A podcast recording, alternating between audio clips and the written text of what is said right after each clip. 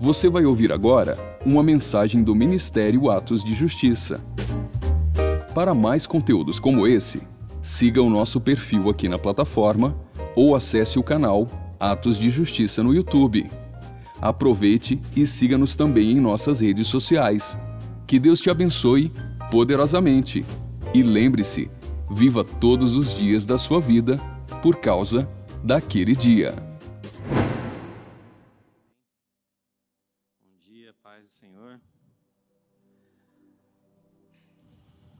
Você declarou, né? Agora aguenta. Irmãos, aqui na aqui na igreja eu sou pastor de integração, pastor de adolescentes e juniores. E hoje era meu dia de ministrar para eles à noite. Amém. Deus abençoe. E essa palavra que eu vou ministrar aqui hoje, eu ia ministrar para eles. Amém?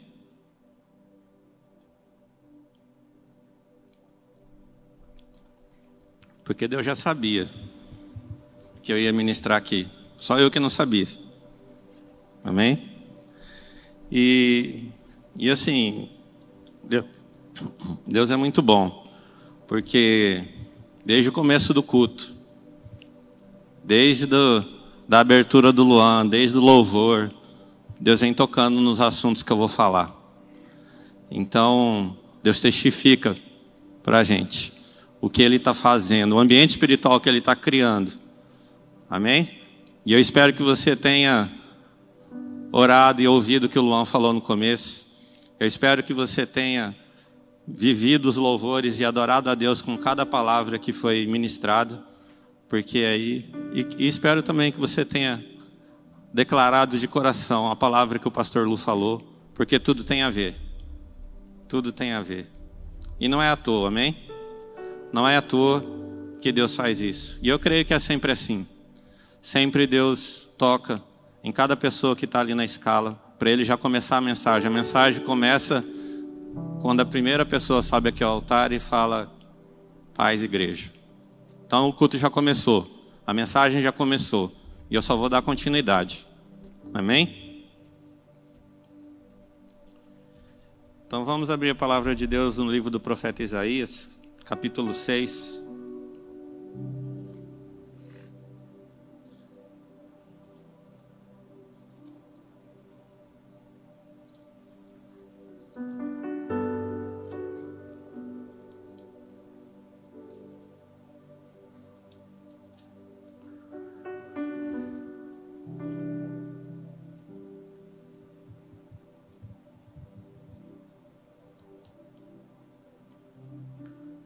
Abriram? Vamos lá, versículo 1. No ano em que morreu o rei Uzias, eu vi o Senhor assentado sobre um alto e sublime trono, e o seu séquito enchia o templo. Os serafins estavam acima dele. Cada um tinha seis asas. Com duas cobriam o rosto, e com duas cobriam os pés, e com duas voavam, e clamavam uns para os outros, dizendo: Santo, Santo, Santo é o Senhor dos exércitos. Toda a terra está cheia da sua glória. Os umbrais das portas se moveram, com a voz do que clamava, e a casa se encheu de fumaça. Então disse eu: Ai de mim que vou perecendo, porque eu sou homem de lábios impuros, e habito no meio de um povo de impuros lábios, e os meus olhos viram o Rei, o Senhor dos exércitos. Mas um dos serafins voou para mim, trazendo na mão uma brasa viva, que tirara do altar com matenais. E com ela tocou a minha boca e disse: Eis que isto tocou os teus lábios, e a tua iniquidade foi tirada, e purificado o teu pecado. Depois disso, ouvi a voz do Senhor que dizia: A quem enviarei, e quem há de ir por nós? Então disse eu: Eis-me aqui, envia-me a mim. Amém? É, se você ver lá no, no primeiro versículo, no primeiro capítulo, no primeiro versículo, ele fala assim, ó. Isaías 1 fala assim: Visão de Isaías, filho de Amós, a qual ele viu a respeito de Judá e Jerusalém, nos dias de Uzias, Jotão, Acais e Ezequias, reis de Judá. E se você ver aqui no capítulo 6, Ele fala assim: no ano em que morreu o rei Uzias. Então aqui era o chamado de Isaías, era o começo do ministério dele. E o que, que Deus fez? Deus deu uma visão para Isaías. E nessa visão ele viu o trono, ele viu Deus, ele viu o templo, ele viu o Senhor assentado no trono. E nessa, e nessa visão ele viu querub, serafins. E os serafins eles tinham seis asas. Com duas asas eles tampavam o rosto, com duas asas eles tampavam os pés, e com duas asas eles voavam. E e você pode pensar, por que, que eles faziam isso? Por que, que os serafins têm seis asas? Com duas eles tampam o rosto, com duas eles tampam os pés e com duas eles voam. Eu creio que são por dois motivos. Eles tampam seus rostos por temor, porque eles conhecem a Deus. Os serafins servem a Deus, eles, eles servem ao trono de Deus. Então eles têm temor. E eles tampam os pés porque eles têm reverência. Porque quando você chega na presença de Deus, você dobra os seus pés, você dobra, você coloca os seus pés para trás. Você se prostra. E como ele está voando, não dá para se prostrar. Então ele tampa seus pés e ele tampa seu rosto. E ele está ali voando. Por quê? Né? A palavra serafim vem do vem de saraf, que é queima. Então, ele vive muito próximo. Ele é um, ele é um é, seria tipo incendiado, é, alguma coisa assim, né? A palavra serafim. Então, eles vivem na presença de Deus, eles, eles assistem ao trono de Deus. E eles que estão lá, eles que estão lá, que são seres santos, seres puros, eles temem a Deus e eles reverenciam a Deus. E eu? E você? Será que a gente tem temor? Será que a gente tem reverência? Ah, não, eu chego no culto, eu faço, eu sou assim, eu sou um bom, né? Eu presto atenção no culto. Eu faço todas as coisas sempre assim no culto, né? Eu sou bem comportadinho, venho com roupa social ou venho com uma roupa bem alinhadinha, não tem nada contra, tá? Não, tá. né? Amém. Então, assim, eu tenho muita reverência a Deus, eu tenho muito temor. Mas, irmão, Deus conhece tudo. Deus conhece o nosso coração. E essa reverência Ele quer em tudo. Essa reverência Ele quer em todos os dias, em todos os pensamentos que passam pela sua cabeça. Ele quer na sua vida. E o temor também. E o que é reverência? Ah, não, eu sou reverente. O que é reverência? Reverência é reconhecer quem Ele é. Reverência é dar honra a Ele. Reverência é você respeitar a presença dEle. Respeitar a presença dEle. Mas eu respeito quando eu estou na igreja, mas Ele está em toda a terra. Quando você está tomando banho, Ele está vendo você tomar banho. Quando você está assistindo TV, Ele está vendo você assistir TV. Quando você está navegando na internet, Ele está vendo você navegar na internet. Quando você está nas suas redes sociais, Ele está vendo as suas redes sociais. O que você está procurando, o que você está sentindo, o que você está vivendo, o que você está é, procurando para a sua vida, qual a sua prioridade. Todos nós aqui temos várias coisas que nós somos responsáveis por fazer. Eu tenho esposa, eu tenho filho, eu tenho ministério, eu tenho trabalho. Tudo isso, eu não vou falar para você, não, eu fico o tempo todo orando e orando e falando com Deus. Não, mas em todas as coisas eu tenho que ter reverência àquele que sonda o meu coração. Todo o tempo. Não é só quando eu sou pastor. E que nem o Lu falou, a gente erra, a gente erra, mas cabe a nós corrigir. Para quê? Para que a gente continue na presença de Deus. Porque o serafim que vive na presença de Deus, que serve ao trono de Deus, mesmo assim, ele podia se achar alguém digno de falar com Deus do jeito que ele quisesse.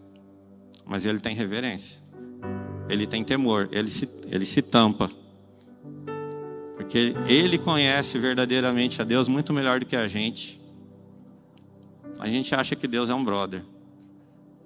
Ele é Senhor.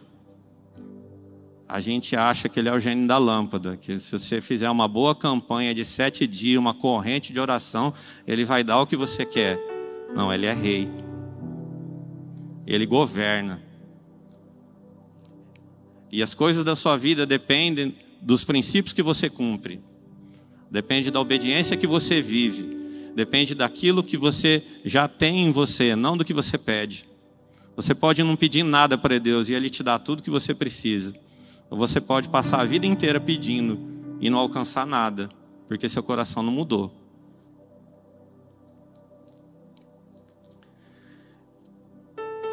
Viu, Lu? Importante sua oração.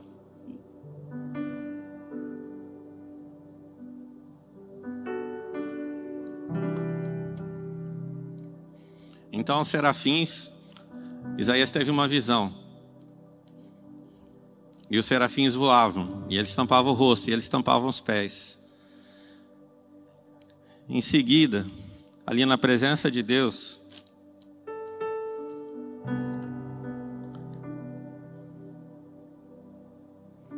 Isaías disse assim: Então disse eu, ai de mim que vou perecendo, porque eu sou homem de lábios impuros, e habito no meio de um povo de lábios impuros, e os meus olhos viram o Rei, o Senhor dos Exércitos ali na presença de Deus, diante do, do poder e da manifestação de Deus, Isaías viu quem ele era.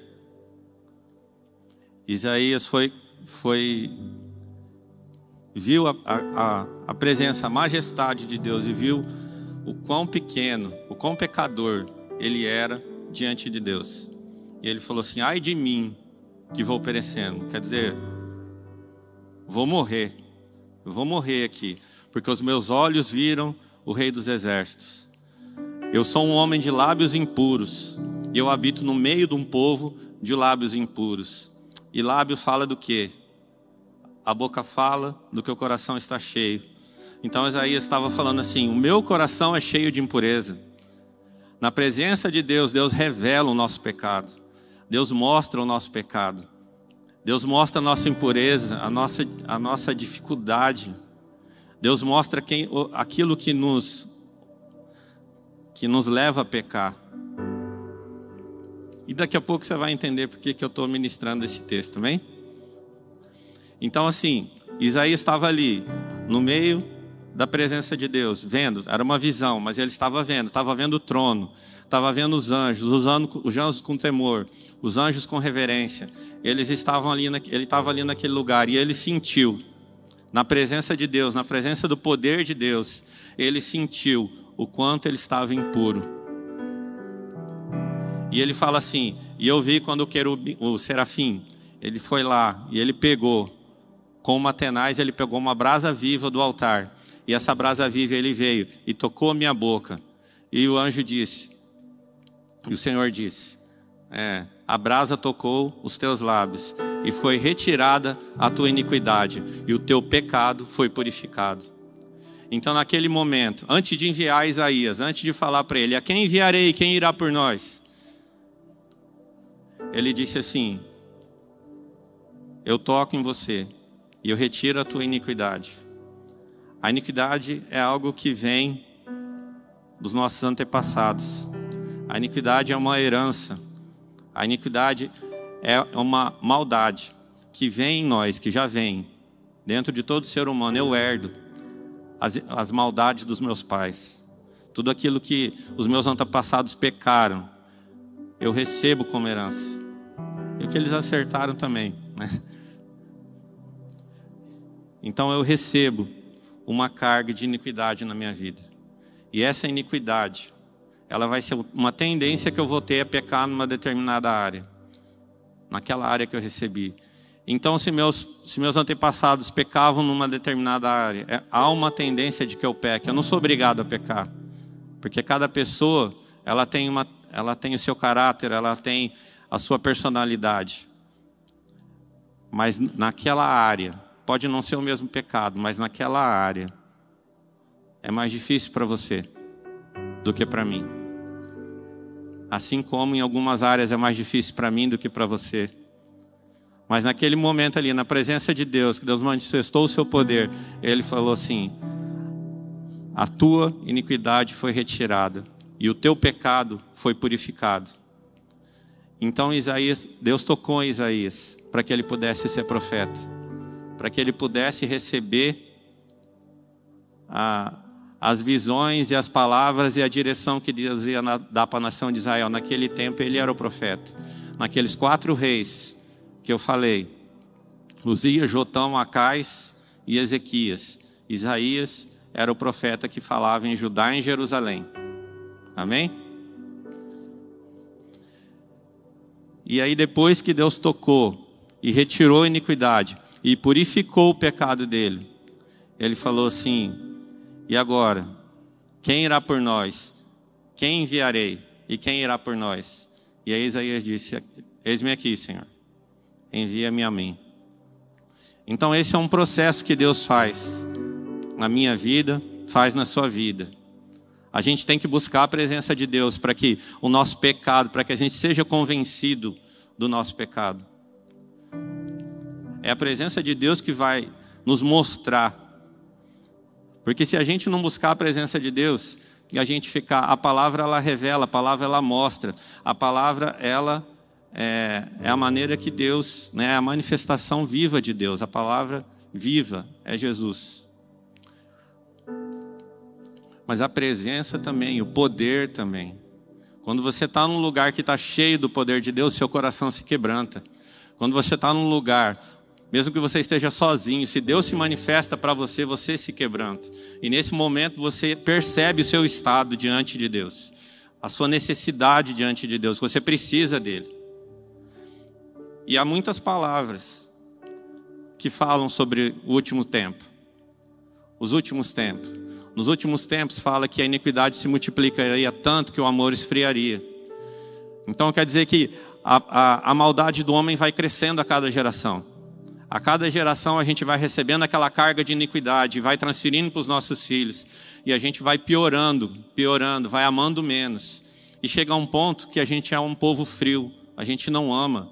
Ou se você vê, tem mãe jogando filho em rio, tem esses. Tudo isso que fazem é um sinal de que a iniquidade, a iniquidade está se multiplicando e a humanidade está piorando. Mas também há palavras que dizem que dos últimos dias Deus derramaria do seu espírito sobre toda a carne.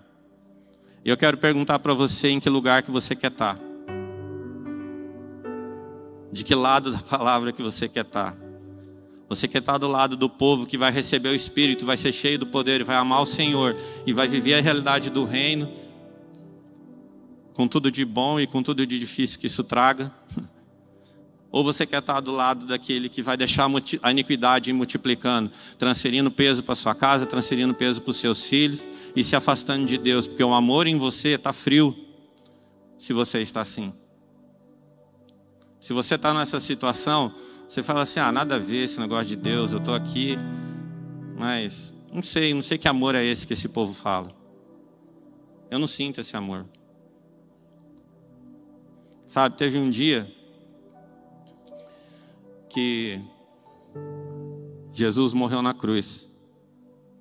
E naquele dia, o véu do templo se rasgou de cima para baixo. Antes disso, havia separação entre nós e Deus. E o véu, né, como diz a música, o véu que separava era o pecado. Então nenhum homem era digno de entrar na presença de Deus. Só o sacerdote uma vez por ano. E ele entrava para fazer a propiciação pelos pecados de Israel. E no templo. E só. Mas hoje, ele veio, ele morreu, ele se deu, ele sofreu. E quando ele ressuscitou o terceiro dia, ele te dá o poder. Ele rasgou o véu, ele fala: quem quiser, vem, passa pelo véu, entra. Mas e o seu véu? Ele rasgou o véu que separava da parte dele, mas nós temos que rasgar o nosso véu. O pecado que está em mim, que me separa de Deus. O pecado que está em mim, ele me separa de Deus. Já não é mais, a questão não é mais Deus que botou uma barreira entre ele e você. Porque ele veio e ele morreu, ele se deu.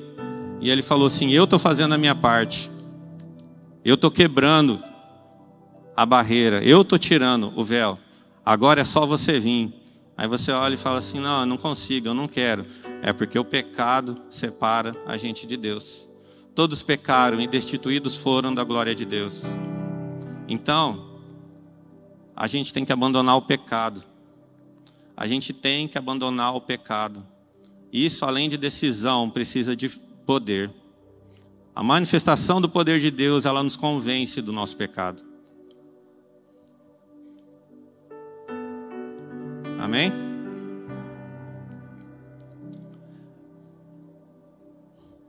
Então, assim, reverência, temor, começa por aí. Começa por aí. Para atrair, para Deus olhar e falar assim: eu quero ler um outro texto para você entender melhor.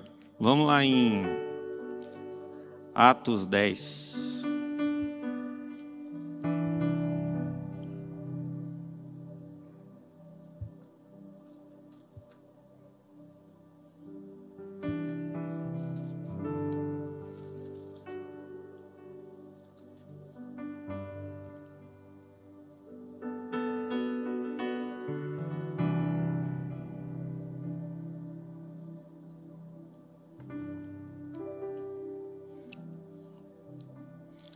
Amém. E havia em Cesareia um varão, por nome Cornélio, centurião da corte chamada italiana, piedoso e temente a Deus, com toda a sua casa, o qual fazia muitas esmolas ao povo e de contínuo orava a Deus. Este, quase a hora nona do dia, viu claramente numa visão um anjo de Deus que se dirigia para ele e dizia: Cornélio. Este, fixando os olhos nele e muito atemorizado, disse: Que é, Senhor? E o anjo lhe disse: As tuas orações e as tuas esmolas têm subido para a memória diante de Deus.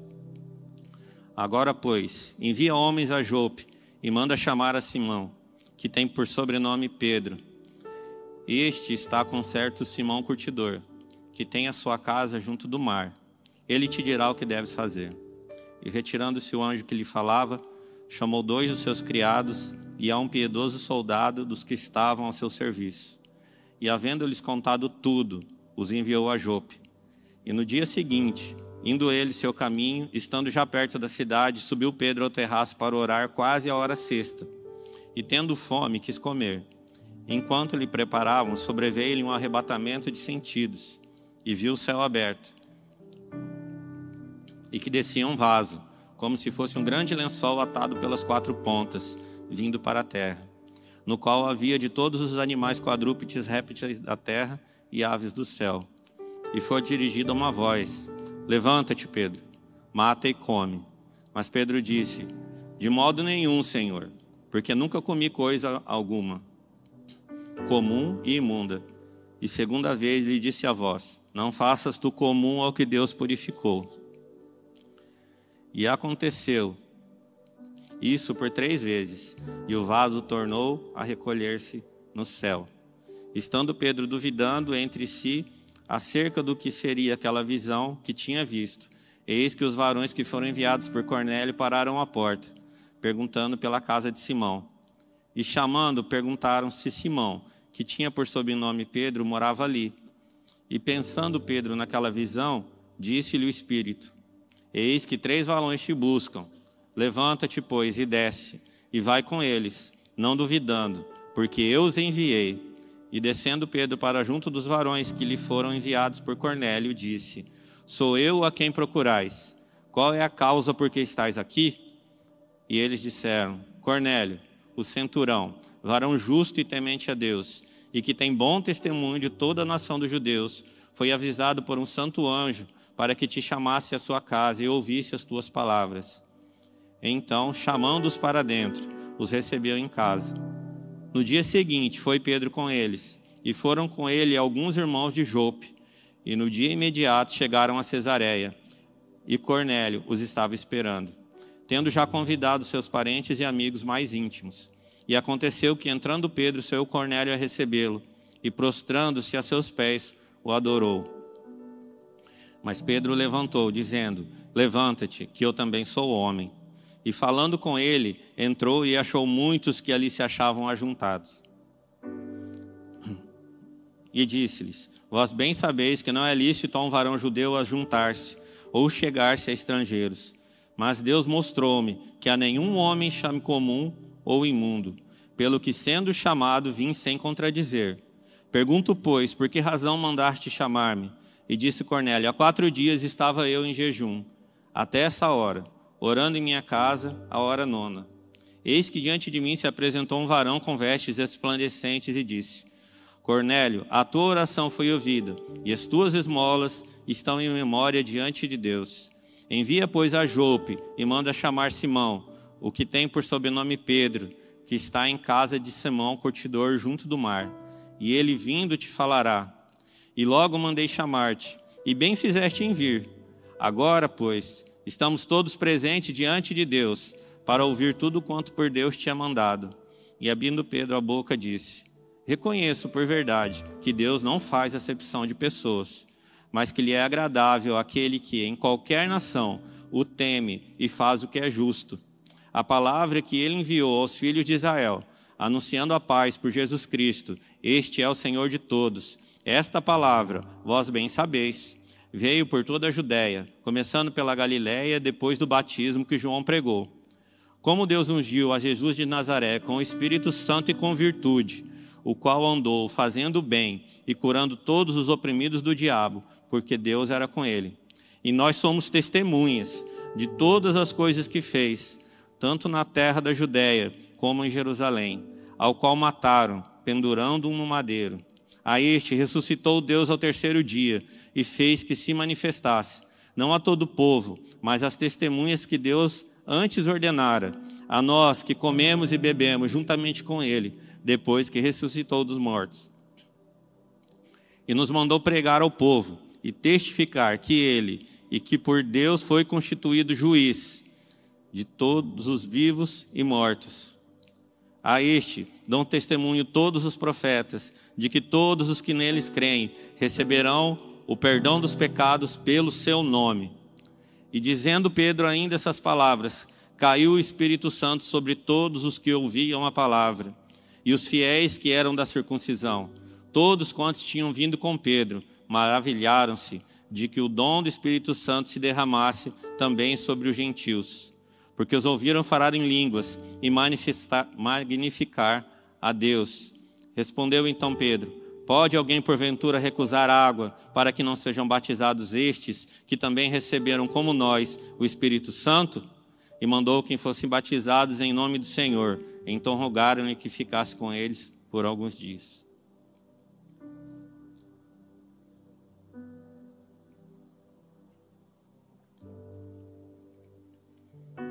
Irmão, Cornélio era um centurião romano. Né? Mas o que, que ele fazia? Ele orava a Deus. Mas eu creio que ele, eu não sei se ele conhecia Jesus, ele orava a Deus, porque ele estava ali no meio dos judeus, né?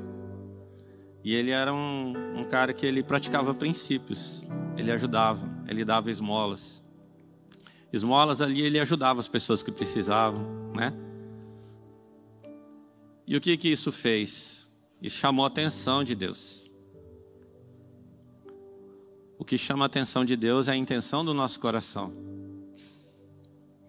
E quando ele fez isso, ele estava buscando ao Deus certo, ele estava cumprindo o princípio. Deus se manifestou a ele através de um anjo. E esse anjo foi lá e falou assim: Olha, Jesus, é, vou falar com outras palavras, né?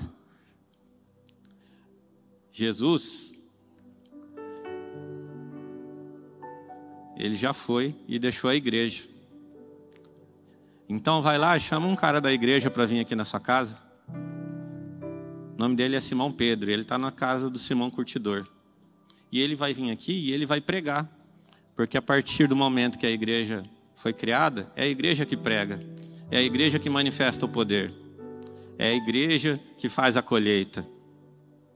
O anjo podia muito bem falar, O anjo podia muito bem fazer a obra, já que ele veio.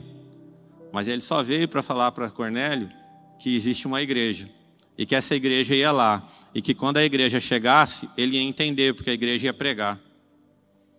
E que quando a igreja chega, o Espírito Santo é derramado. E eles falam em línguas. E os dons são derramados. Isso é verdade? É verdade na minha vida e na sua vida?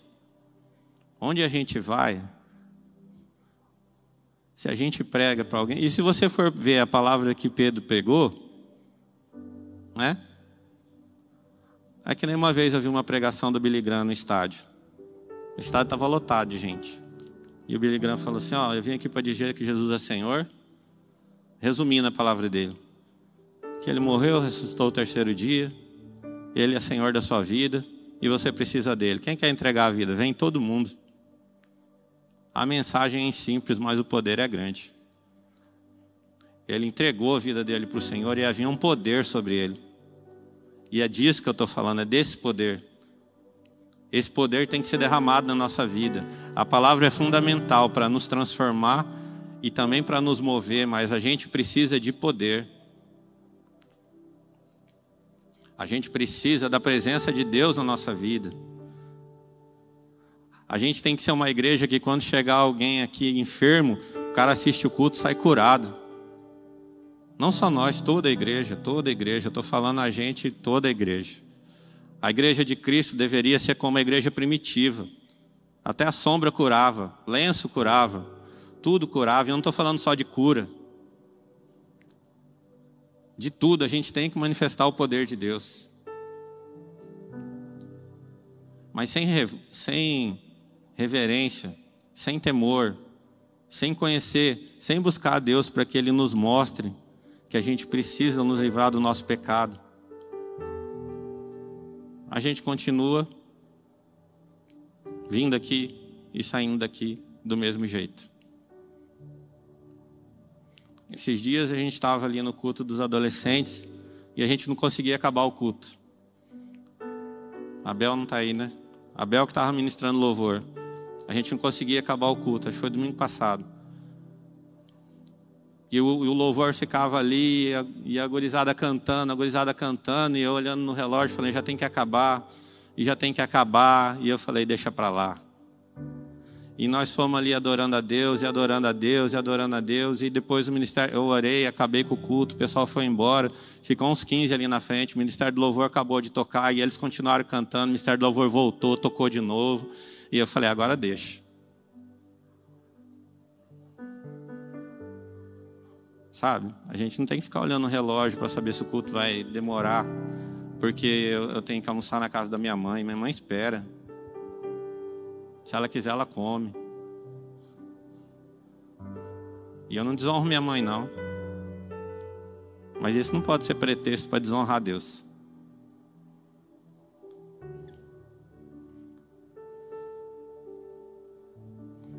E, e quando Cornélio estava ali que o anjo veio e falou para ele, ele foi lá e buscou Pedro. Né, ele mandou as pessoas. E aí Pedro está lá, na laje. Ele não estava fazendo churrasco na laje. Ele estava orando. Ele e outras pessoas. E ele falou assim: estou com fome. E as pessoas desceram e foram preparar alguma coisa para ele comer. Então veio outro anjo e também deu uma visão para ele. E ele viu um tecido esticado como um vaso, como se fosse um tecido amarrado pelas quatro pontas. E nesse vaso vinham toda espécie de animais, quadrúpedes e aves e répteis. E lá no Antigo Testamento, Deus disse para Moisés: Ó, oh, isso aqui você não vai comer, isso aqui você não vai comer, isso aqui você não vai comer, porque é tudo imundo. Isso aqui você não vai comer, ah, a, a, a unha que for assim não vai comer, se tiver isso, se, se remoer, se regurgitar, se não sei o que, não vai comer, não vai comer, não vai comer um monte de coisa. E eles não comiam. E eles fazem certo. Porque Deus falou que não era para comer. Porque Deus tinha tornado aquilo imundo. Mas a partir do momento que o véu rasgou, que o caminho se abriu, Deus chamou Pedro lá e falou para ele: Não torne comum ou imundo o que eu santifiquei. Porque Pedro falou: Eu não vou comer. Eu nunca comi nada imundo na minha vida. E Deus falou para ele: Não torne comum, imundo, o que eu santifiquei.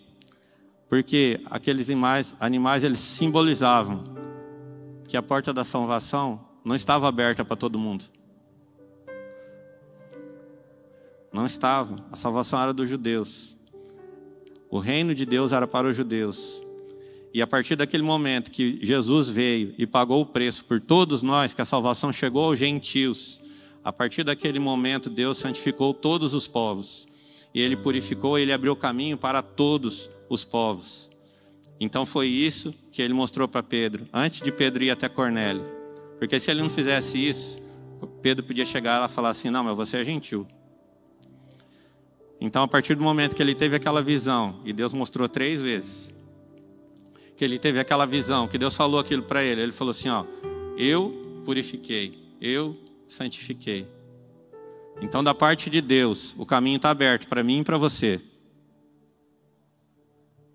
Deus não quer mais a mim do que a você. Deus não morreu mais por mim do que por você. Tudo que Ele fez é eficaz na vida de todos nós. A mesma dificuldade ou a mesma facilidade que eu tenho, você também tem. Deus não ama mais um do que o outro. Pedro falou aqui, agora eu vi, Deus não faz acepção de pessoas. Não é mais fácil para um e mais difícil para outro. O que acontece é, depende da grossura do seu véu.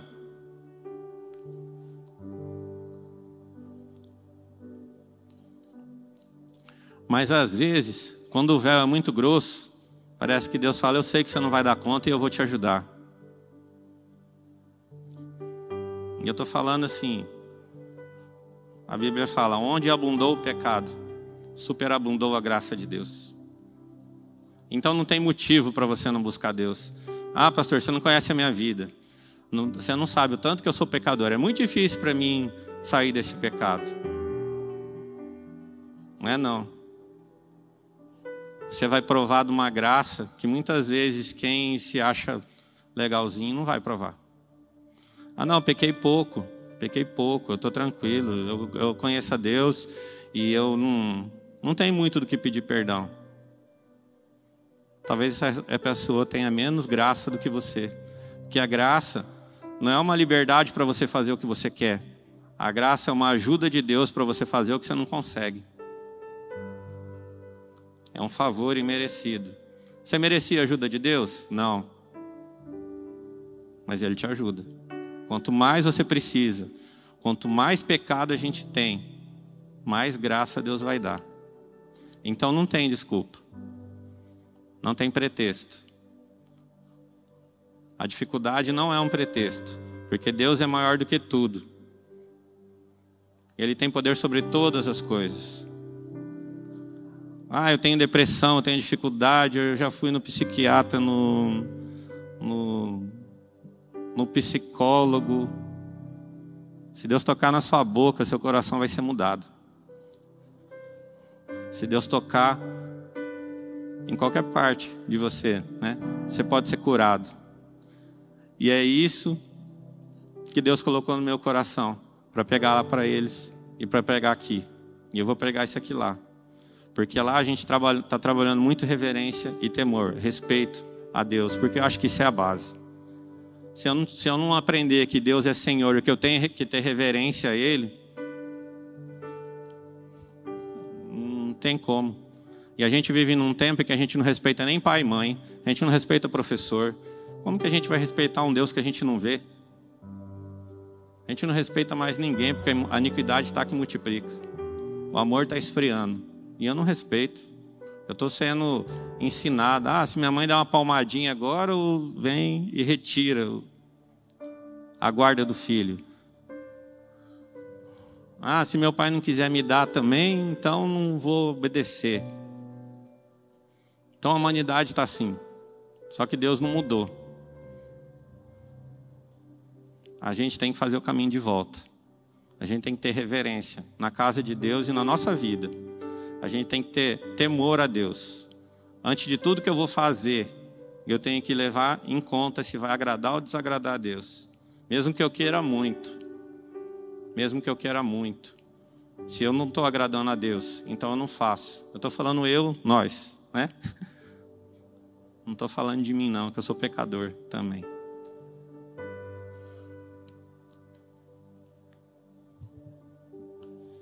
Então, quando Pedro chegou lá, Cornélio falou assim: Ó, veio um, uns quatro dias atrás veio um varão.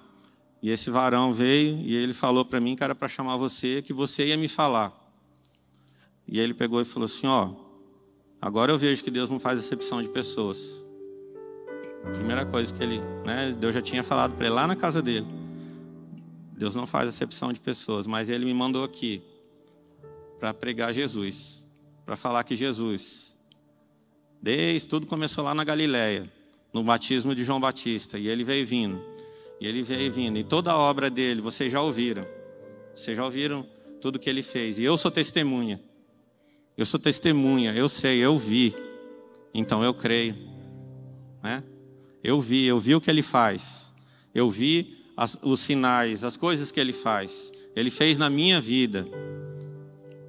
Então, Pedro falou assim: Eu vi, eu sou testemunha. Né? E ele morreu, mas ele ressuscitou. E ele se apresentou, não a todos, mas a nós que andamos com ele. Ele se apresentou. E é esse Jesus que eu venho aqui pregar para você. E quando ele estava falando, ele não fez lá nenhuma palavra complicada. Fala assim: ó, se você for ver lá na palavra que Jesus falou, não tem nada contra isso, até eu faço, mas ele não fez isso.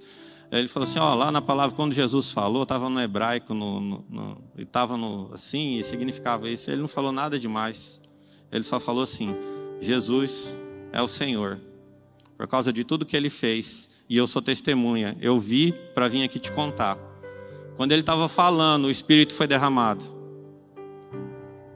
O Espírito foi derramado, e aqueles homens que estavam ali, foram cheios do Espírito de Deus e começaram a falar línguas e a magnificar o nome de Deus. Sabe, às vezes a gente está na igreja há anos e a gente não fala glória a Deus de coração. A gente não chama Deus de santo com o coração cheio de vontade. A gente fala assim, ah, santo, santo, santo, um santo amarelo que acho que não passa nem do teto.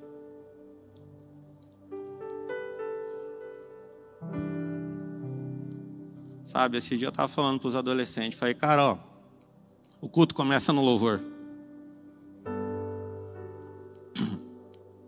Abriu o culto aqui, aqui tem abertura, né? Lá não tem.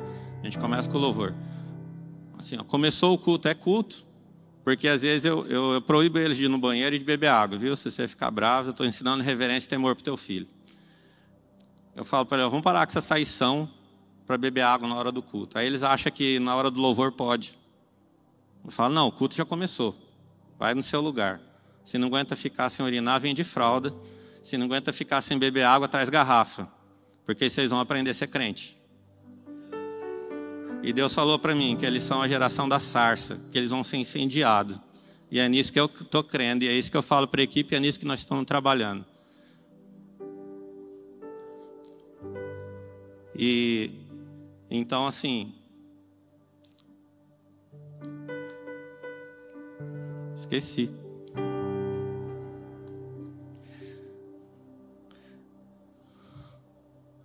E é nisso aí. Tomar água.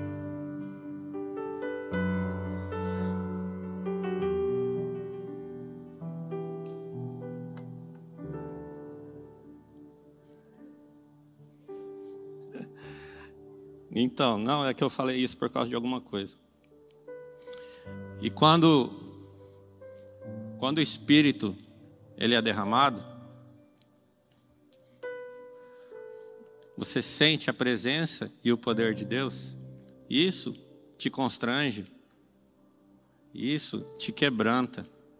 E a partir daí, você começa a falar que Deus é santo, de verdade, você sente é como aqueles, querub, aqueles serafins que estavam ali na presença de Deus, e no texto de Isaías fala assim: os serafins voavam, tapavam seus rostos, tampavam seus pés e declaravam: Santo, Santo, Santo é o Senhor dos exércitos. Você não consegue parar de falar isso. o seu coração se move, o seu espírito se vivifica, a sua alma se alegra, o seu corpo fica leve, porque você sente a presença do teu Pai, você sente a presença de Deus, o poder que você não sente em mais nada nessa vida. Isso realmente nos muda. Quando você começa a sentir essas coisas, isso vai te mudar. Porque abre. É como você se abrisse. É como você jogar água numa, numa flor, ela se abre toda para receber. Mas se você joga ácido, ela se fecha. Ela se encolhe, porque ela fala: não, não, não.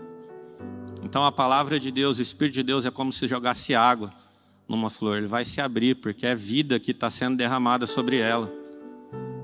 E a gente precisa disso. A gente precisa receber esse poder a cada culto, a cada vez que a gente vir, a cada louvor que a gente for cantar, isso tem que ser verdade.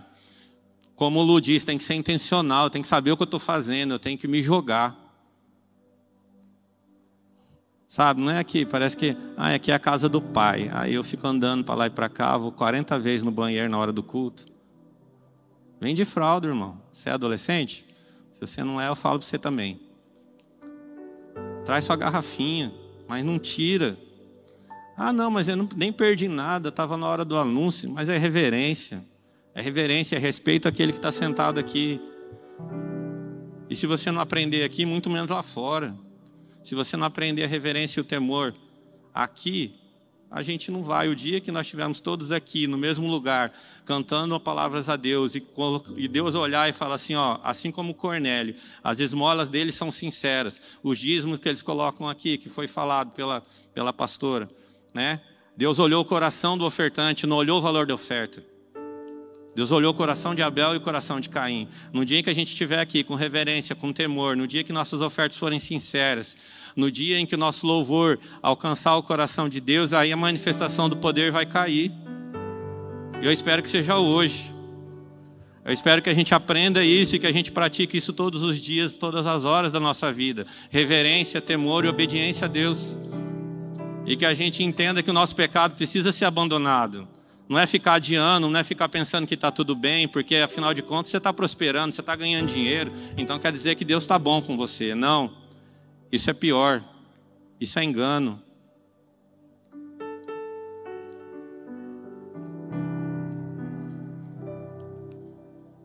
Jesus pagou o preço da nossa santificação. Ele abriu o caminho para que a gente vá até Ele. Mas quem vai, além de dar o primeiro passo, tem que rasgar seu véu. Tem que arrancar o pecado. Não adianta achar que as coisas vão conviver. Não vai. Não vai. Se você não tirou o véu, você não entra no Santo dos Santos. E o Santo dos Santos é a presença e a manifestação do poder de Deus. Era no Santo dos Santos que estava a arca. Era no Santo dos Santos, porque até o átrio o povo entrava. O átrio, o que é? O pátio. Deus está lá dentro, eu estou aqui. Ah, mas Deus é santo, o lugar de Deus é lá, eu não vou lá. Aí a gente fica assim. A gente não vê o poder. A gente não vê Deus tocar em ninguém. A gente não vê alguém chegar aqui doente e sair curado. A gente não vê chegar um cara aqui totalmente perdido e sair daqui falando. Eu não estou falando que não acontece, mas tem que acontecer mais. Tem que ser hábito. Tem que acontecer todo dia, todo dia. E se a gente começar a ser essa igreja, eu estou falando a gente, todas as igrejas, tá? E se, a gente, e se a igreja começar a cumprir esse papel, aí sim Deus vai mandar a gente. Porque a palavra de Deus, de Deus fala assim: e perseveravam na comunhão e no partir do pão, e Deus acrescentava aqueles que deviam ser salvos. Aí a gente faz uns movimentos, né, atos, faz trabalho de rua, faz um monte de coisa, outras igrejas trabalham de outro jeito e tal. E cadê as pessoas? Quem está vindo? Mas isso é responsabilidade minha, mas é tua, é de todos nós. É de todos nós, nós temos a responsabilidade de ter temor, de ter reverência e buscar a presença de Deus, para que nós, como corpo, nós, como corpo, seja derramado o Espírito sobre todos. Aqui, quando Pedro chegou lá, não fala assim: o Espírito saiu caiu sobre Cornélio. O Espírito saiu sobre todos os que estavam ali. Todos. Porque todos eles tinham um propósito. Eles davam esmolas a Deus e eles buscavam a presença de Deus. Não dava esmola a Deus, oh meu Deus.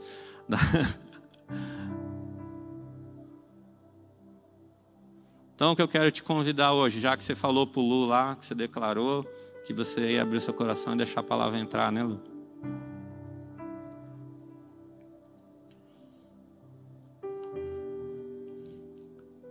Eu queria que você entendesse o que, que é a igreja.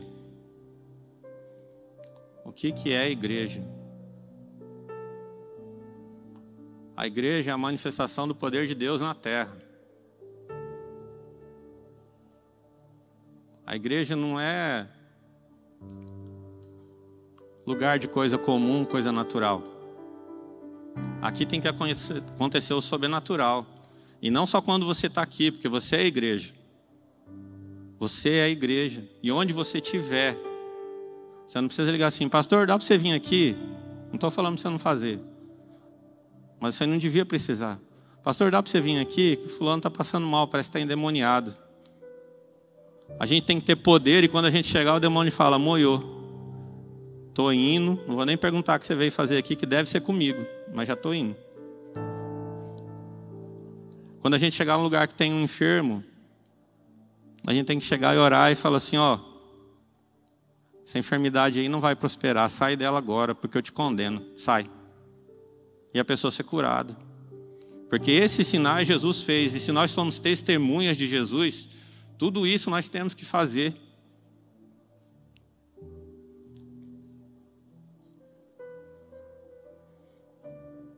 Mas para isso acontecer, todos nós temos que buscar Deus. Porque há um propósito sobre a sua vida. Um dia Deus chamou Isaías, e Ele quer chamar você, se já não chamou. Às vezes você já teve um ministério, você parou. Quando você fazia, prosperava o ministério. Né? Eu sei que tem gente, quando você é chamado, eu tenho um amigo. Tudo que ele começa, cara, daqui a pouco está cheio de gente. Mas hoje ele está afastado. Ele tem temor. Ele ama a Deus. Eu sei que ele obedece a Deus. Mas ele foi ferido.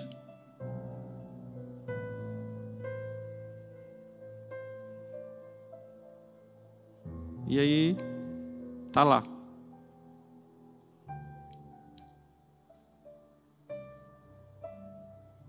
Aqui é o lugar. Aqui que eu falo na igreja, tá? Não vou ficar. Todas as igrejas. É o lugar de cristão estar buscando a Deus junto. Lembrei que eu falei para os adolescentes.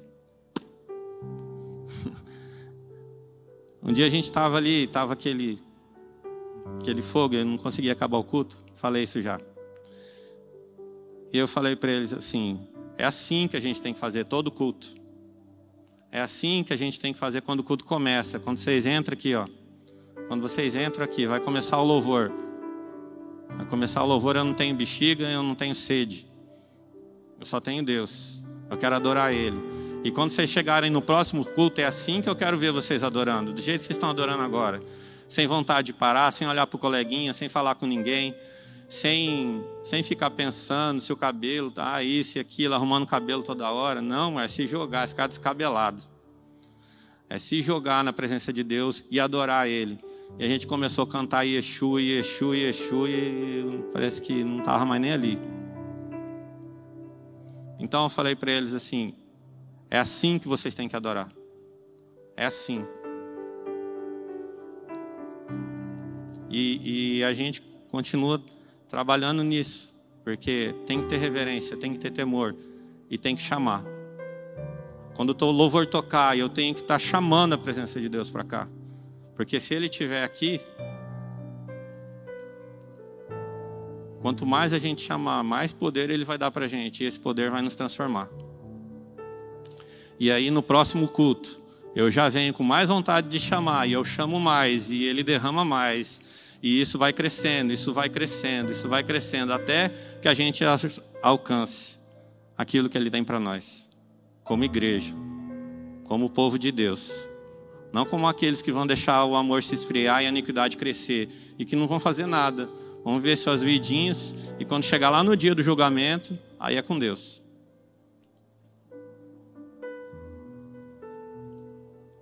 Amém? Quero ler mais um texto. Está em 1 Coríntios.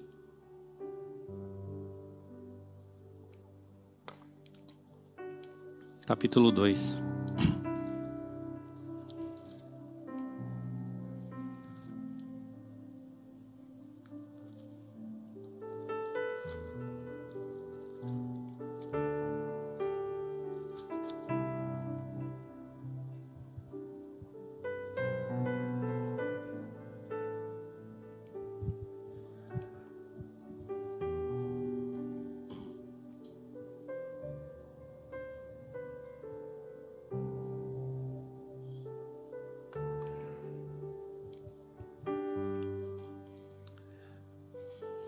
Diz assim: E eu, irmãos, isso aqui é Paulo, né?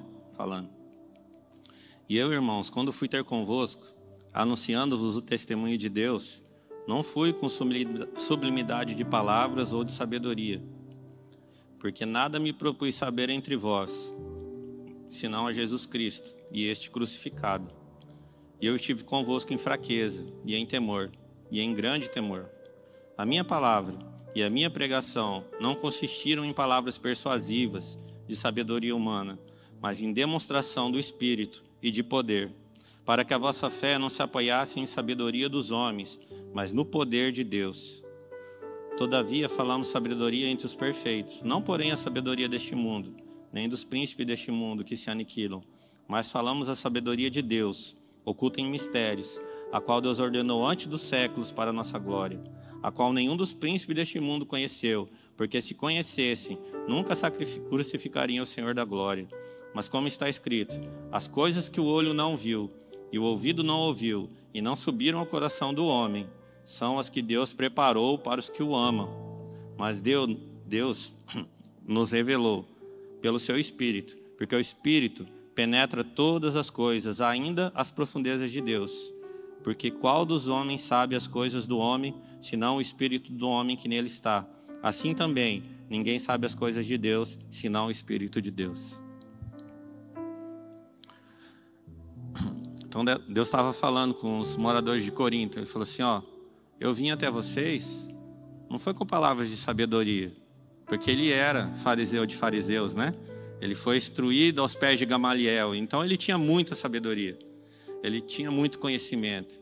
Ele falou: Mas quando eu vim a vocês, eu não usei da minha sabedoria. E eu não estou falando da sabedoria que Deus dá para alguém que vai pregar. É aquela sabedoria, aquele convencimento humano. E ele falou assim: Eu não vim até vocês com sabedoria, com, com, com palavras assim humanas. Eu vim até vocês com demonstração de poder e poder de Deus. Para que a vossa fé não se apanhasse em vã sabedoria, mas no poder de Deus.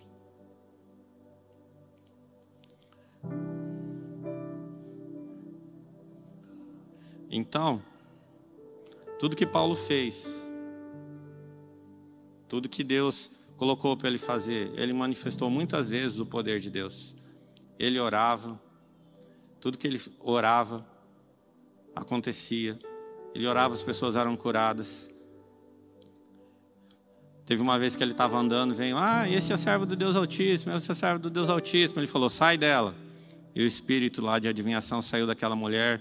Por causa disso, ele tomou uma surra. Mas ele manifestou o poder de Deus na vida dele. E ele ensinava a igreja que esse poder tinha que ser manifesto na igreja também, para que a fé dela tivesse firmada não numa sabedoria, mas num poder de Deus. Agora também a gente não pode ir para outro extremo, né? Só o poder, sem a palavra, sem o conhecimento, tudo faz parte. A gente só não pode achar que é proibido ter manifestação de poder. Que é proibido que Deus se manifeste aqui, porque senão a gente não vai saber se é espírito disso, se é espírito daquilo. Irmão, se todo mundo aqui estiver na presença de Deus, se todo mundo aqui estiver buscando a presença de Deus, não vai se manifestar o teu espírito. Se se manifestar é porque Deus mandou ele aqui para cair. No culto tem que alguém chegar aqui perturbado, tem que ser liberto.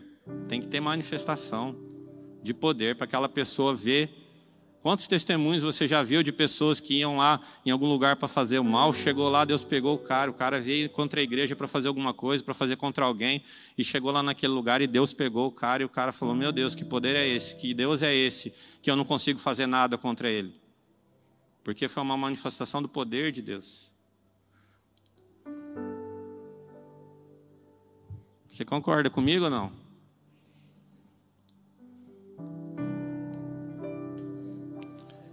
Então, o que, eu queria fazer hoje? Cadê o louvor?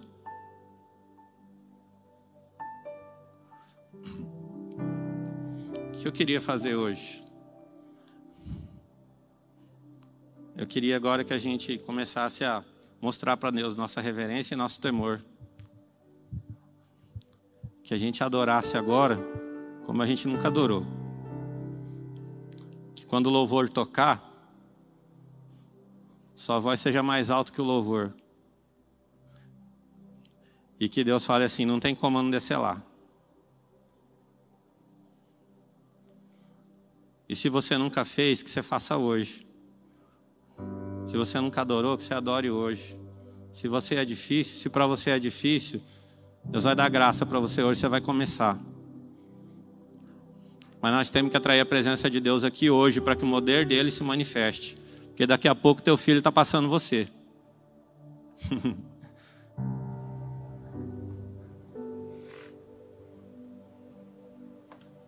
Porque lá nós estamos encucando. Lá nós estamos encucando. A gente precisa do poder de Deus. Para vencer, a gente precisa do poder de Deus. A gente precisa do poder de Deus.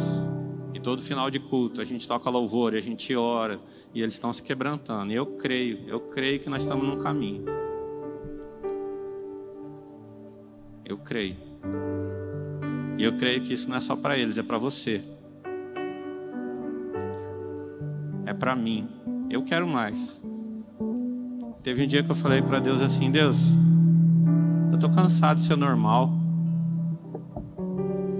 Eu estou cansado disso. Eu quero mais. Eu quero mais. E Tem umas pedras no rim que é do diabo, mas que estava aqui na minha vida. Não é minha, não. E eu já fiz duas cirurgias para remover. E esses dias a gente estava tocando a obra aqui, um monte de coisa para fazer, e Educa vai começar e temos que terminar a obra, e doeu meu rim. Falei, ó, eu não vou no médico. Eu não vou no médico.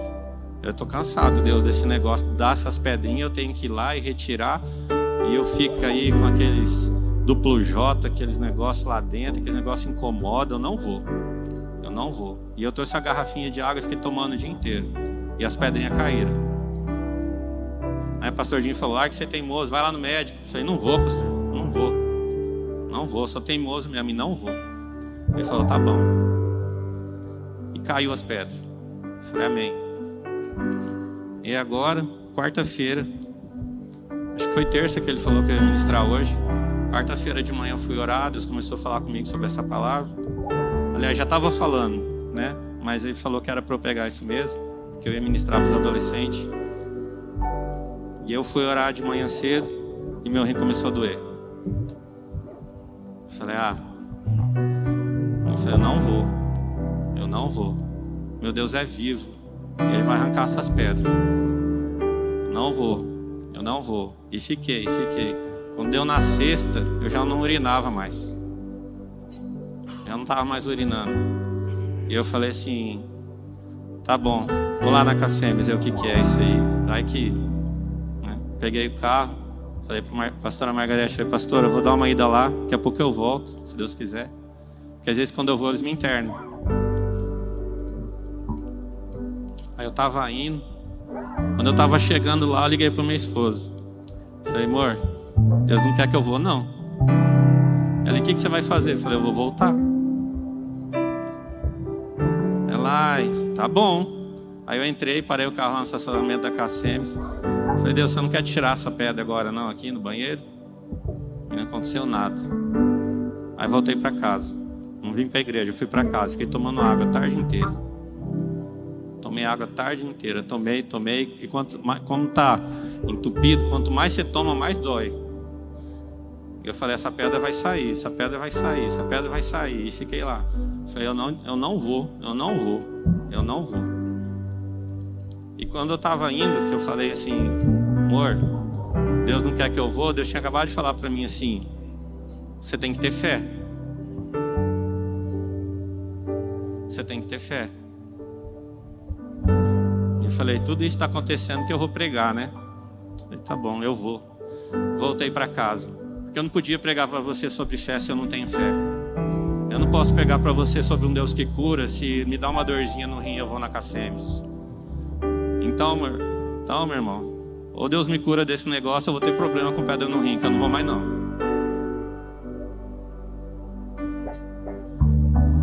E quando foi no sábado, na sexta noite, passou. Passou. A pedra não caiu, a pedra não está mais doendo. Eu não sei o que aconteceu. Só parou. E aí Deus falou para mim assim: tira uma palavra.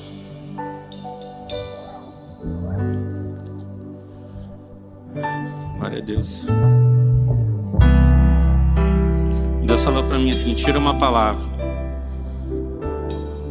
E a palavra foi lá naquele. Eu não, lembro nem o livro, não lembro nem o capítulo. Eu só li assim, estava escrito assim.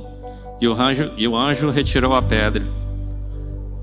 Estava falando lá do sepultamento de Jesus, de quando elas, eles foram atrás e não acharam mais Jesus. O sepulcro estava vazio porque ele vive, amém? porque ele vive. E se ele vive, se ele vive, ele está te esperando. Então rasga esse véu hoje, irmão. Fica de pé. Fica de pé porque ele tá vivo. Eu não quero te emocionar. Eu nem queria ficar emocionado. Mas eu quero que você entenda o Deus que você serve. Eu quero que você entenda primeiro que Ele é Deus, irmão. Ele é Deus. Ele é Deus. Ele é Deus. Ele pode fazer qualquer coisa, mas você tem que ter reverência, você tem que ter temor. E se Ele tocar em você, qualquer pecado pela graça pode ser quebrado. Qualquer pecado. Não tem desculpa. Não tem véu grosso o suficiente para impedir Ele de chegar até você. Não tem pecado grande nem pequeno. Não tem nada que possa te afastar do amor dele.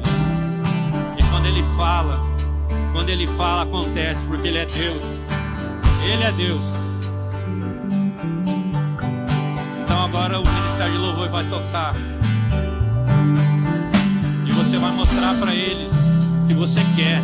Abre a tua boca. Abre a tua boca. Fala. Fala. Rasga teu coração na presença de Deus.